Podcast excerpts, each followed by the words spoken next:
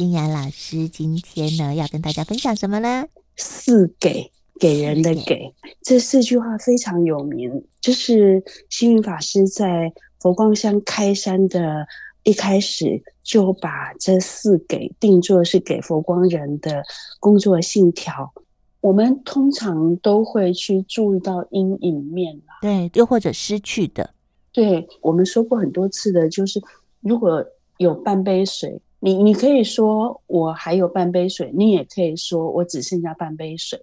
那水洗的精神就是会说我还有半杯水。对，那不只是对自己的状态、自己身体的状态，或者是生活的工作的状态，你去看得到的那一面。去看失去的那一面，如果是水洗的精神，会去看还在的、得到的、还还有的那一面。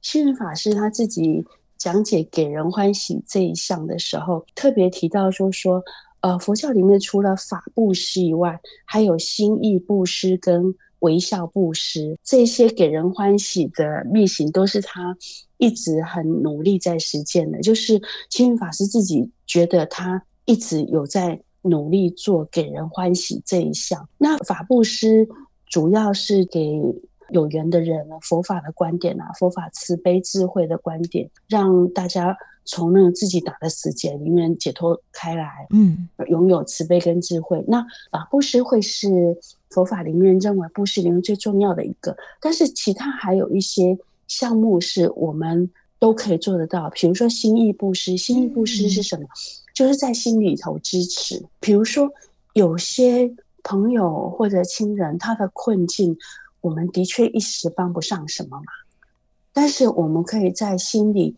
一直为他祈愿祝福，心里做布施，就是在心里一直放送支持的能量给他。嗯嗯嗯，你会觉得说这有啥用啊？实际上也帮不上忙。但是这样子心跟心的连接，他其实下意识会感受到。不要小看心的力量，心是有力量的。那我们对一个人一件事一直不放弃，一直保持祝福，一直在心里头支持的话，它是有力量、有意义的。至少我们自己也不会因为因为心里放弃，所以。连我们自己都都陷入悲伤或沮丧当中。没错，没错，没错。而且我听过一种说法啊，就是呃，当我们感受到别人的苦，然后我们也产生了那个苦的感受，就是我们的脑波它是在一个比较低频的状态。但是当我们的心里升起祝福，又或者升起祈愿的时候，我们的脑波它又会呈现另外一种状态。对，因为它启动的是爱，对，那爱就是会是一种比较正向的。正向的能量，嗯，它它在脑部的反应是不一样，它的反射区都不一样。对，是的，是的。那也就是说，我们对于同样的悲伤的事情，我们可以觉得很悲伤、愤怒、沮丧，我们也可以反过来对那一件受苦的事情、受苦的人，我们在心里面给予爱跟支持。比如说，土耳其发生大地震，是是是。那我们这样的小人物在远方，的确看着新闻干着急。我我看到那个新闻报道里面有个七岁的小姐姐啊，嗯，用她的手哈挡住那个倒下来的墙壁哈，去照顾那个她的小弟弟，好像三岁。嗯，我真的看到看到新闻镜头，眼泪就喷出来。我觉得在这样的时刻，我们能做的。第一个当然是心意的布施，就是不管我们在哪里，我们可以在心里头支持这件事情，为远方受苦的人祈愿，希望他们平安。我们说的集气就是这样子啊。嗯，那当然除了这样以外，如果我们能力是够的，你也可以捐款赞助。嗯，你看我们。国内的那个救难队四十个人，在第一时间就就奔过去了，对对对，就已经整队了。其实还有还有很严重的余震，但这些救难队的人，他们就第一时间赶快奔过去，呃，帮助救援。嗯，但是土耳其也是当年在九二一啊大地震的时候，他们也是第一批到台湾来参与救援的人，就是互相啊，对一种善缘的回馈。那对于我们这种普通人，我们就是不要再放弃在心里支持，给予温暖的讯息，给予爱，然后不要觉得这有什么用，就是好像只有心里头给予爱没啥用，不要这么想。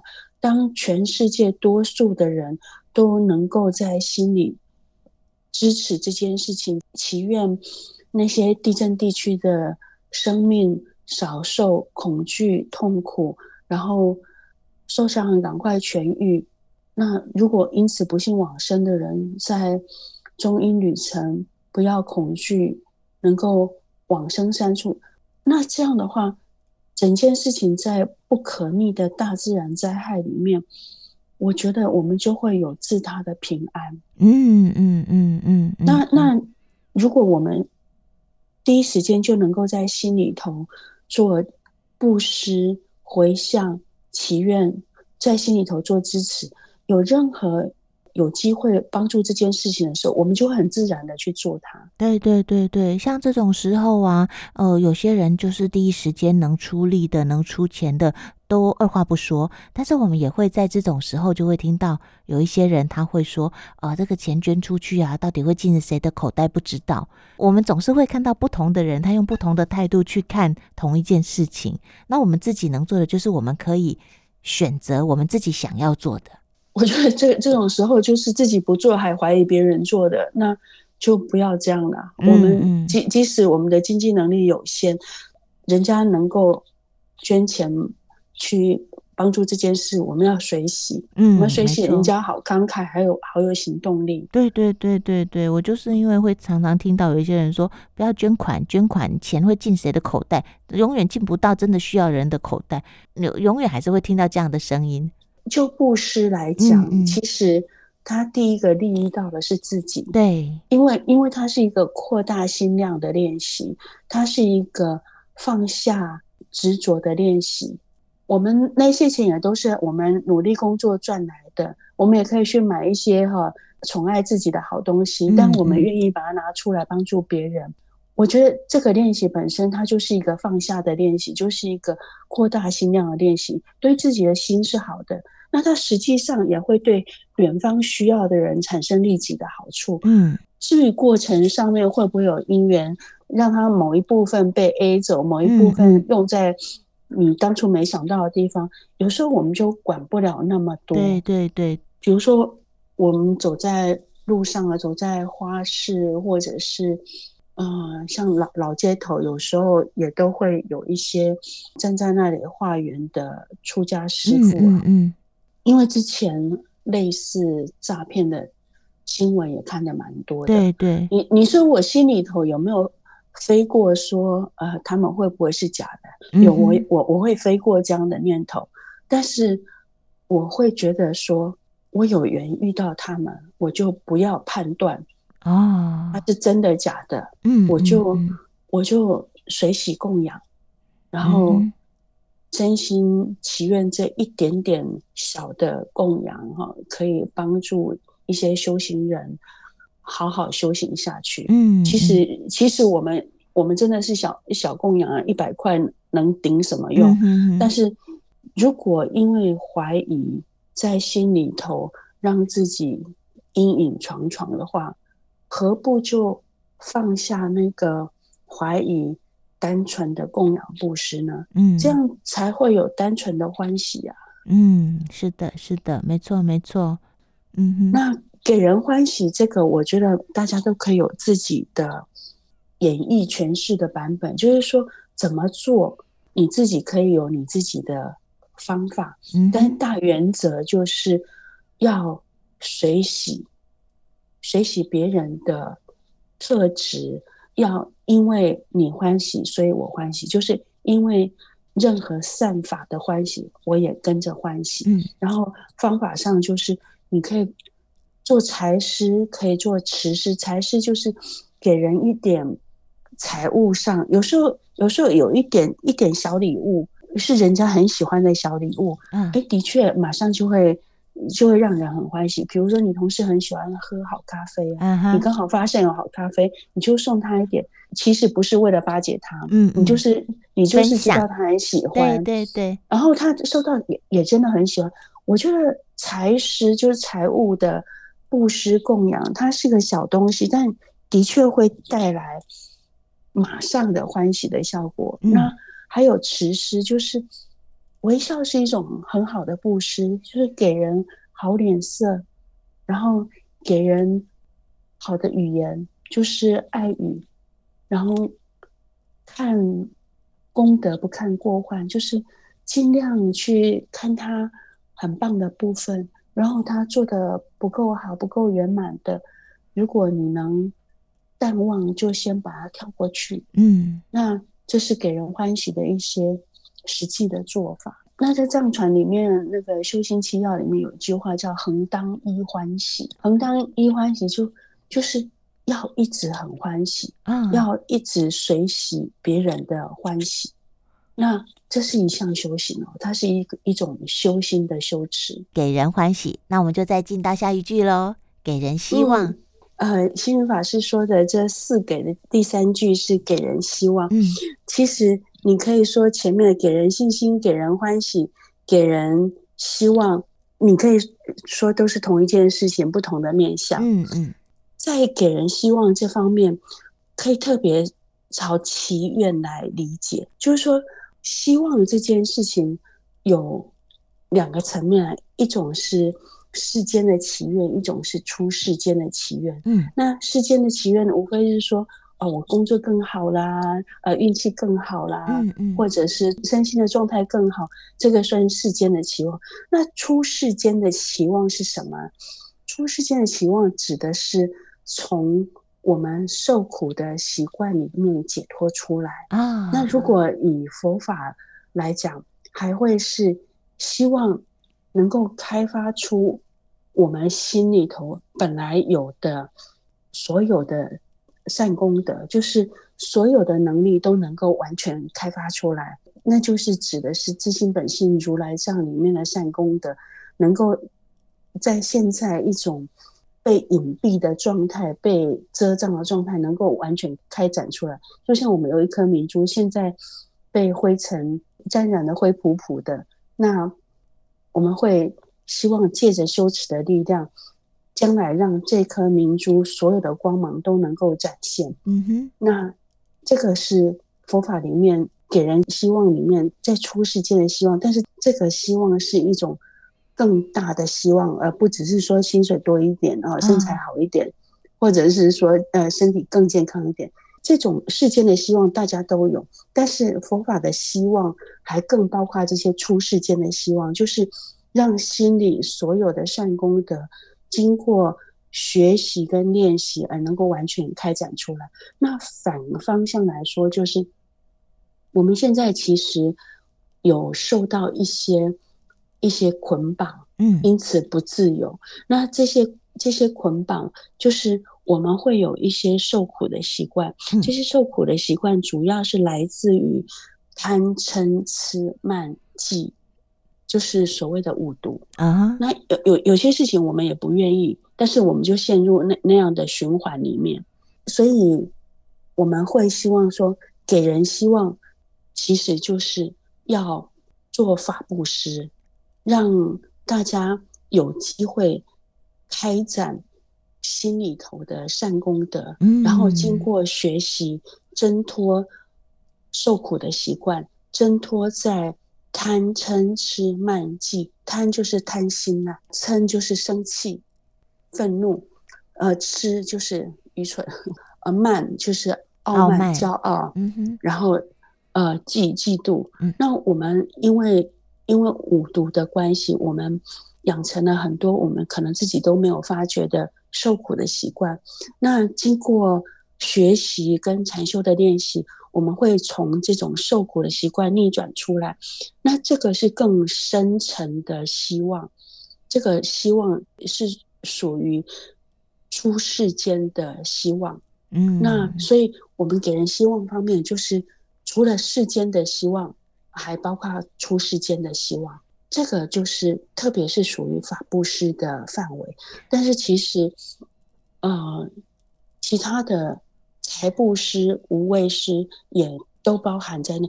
一般会讲，主要有三种哈，就是财务的布施，嗯、无畏施就是保护啦。这个就是在在第一时间给人希望啊，嗯、给人免于恐惧、得到保护的希望。所以我们一般会比较立即有感的，会是那种世间的希望了哈。嗯嗯。但是但是佛法看的不只是眼前，他还看更深的东西。因为非常相信我们这颗心拥有的力量，所以我们要给的希望就包括世间跟出世间的两种。嗯、最后一句是给人方便啊，给人方便呀呀呀，给人方便。我觉得这也可以用一种很简单的层次理解，比如说啊，我们总会有决定一些事情的时候，嗯哼，那我们也可以很简单说。照规定是不行，嗯，然后你你你你就拒绝掉了。但是如果你站在愿意帮忙的立场上，你就会帮他想办法，对，帮他找到解决方法。我举个例子来说，比如说，呃，以前祈愿法会还在印度举行的时候，那我跟大宝法王的翻译堪布丹姐啊，嗯，我们会会需要做一些法本哈，然后。我们见面一起做法本，然后中午吃饭的时候就去外面的素食馆吃饭了。那在走去跟回来的路上啊，就会遇到一些法友，因为在素食馆比较容易遇到法友。嗯，嗯。然后他们因为堪布是一个在法王身边的熟面孔，因为那个录影啊、摄影都会拍到堪布，呃，所以人家会认得堪布。就是这些法友就会抓住堪布，就说：“你可不可以帮我带供养给？”给法王，嗯，就是要包红包供养法王。那坦白说，这还蛮麻烦的，嗯嗯，就是就是说，你你帮人家收了红包，然后你要记得要带钱，万一钱丢了，嗯，然后你还要帮他送去供养法王。但是我发觉堪布有一个很好的特质是，人家要求他都同意，哇，他都会接下来，然后他会跟人家要。他的联络方式，嗯哼，然后等他回台湾的时候，他会给这个人寄一条加持带哦，呃，金金刚结加持带，嗯，那表表示说你的供养我帮你送到了，然后这个是法王给你的加持带，嗯嗯嗯，那我觉得。这件事情它就是给人方便，对对，对，但是自己要很耐烦，对，因为它就是就是增加你的事情，其实你自己也够忙了，对对对对对，没错。如果人数又多，事情又杂的时候，对不对？对，然后我们也很担心，万一你忘了，你岂岂不是耽误了人家？然后然后如果忘了，这样对你自己也不好了，是，是，是，因为。因为你你等于把人家的供养收下来，结果你没你没转上去，这样对你自己也不好。嗯、对对，一般人为了避免这样子，直接拒绝就好了。但是堪布他会答应。那我我也是看到堪布这样的例子，所以这次我们要到尼泊尔朝圣呢，不去的人会会问说：“那你可不可以帮我供养？”嗯，我我我有答应。嗯哼，我我其实是有点看到堪布的例子，哦、会觉得说。嗯，的确，我们有点麻烦，我们有点麻烦，但其实我们做得到。嗯，这是给、嗯、给人方便的一个方式。是，是。那在给人方便这一点哈，其实呃，星云法师他的开示里面特别讲的是那种实质的帮助。嗯，实质的帮助，比如说呃，照顾贫病啊，啊或者是呃文教机构啊，这些这些实质的帮助。那比如说，我们这次讲回那个土耳其地震的救难队的事情，嗯，它也是一种给人帮助啊。其实给人方便这一点，我们传统以来一直大家都有在做。这四给啊，其实是要求自己，不是要求别人，不是。对不对？真的太好了，真的不要搞错方向。真的就是喂，你要给我信心哦，所以你要赞美我。对对对对对，真的就是今天听完静雅老师说了以后，很会很会要求别人 给我信心，你要给我方便，我要先回来要求自己，自我要求一下。对，这个是给是要求要求自己对给别人，而不是要求别人给自己，那就搞错了。真的，我我说这个是那个菩萨道很好的口诀。那菩萨道的前提就是要利益别人，嗯，不是要求别人利益自己。那当然，以事实来说。当你利益别人的时候，其实第一个受利益的人是我们自己。嗯、为什么？因为我们在在那样做的时候，我们自己会觉得非常欢喜满足，是，然后觉得即使吃一点苦都有价值、有意义。嗯、真的，真的，在在利他的时候，第一个受受到利益的会是自己。嗯哼，真的这么做的时候，就会就会发现到了。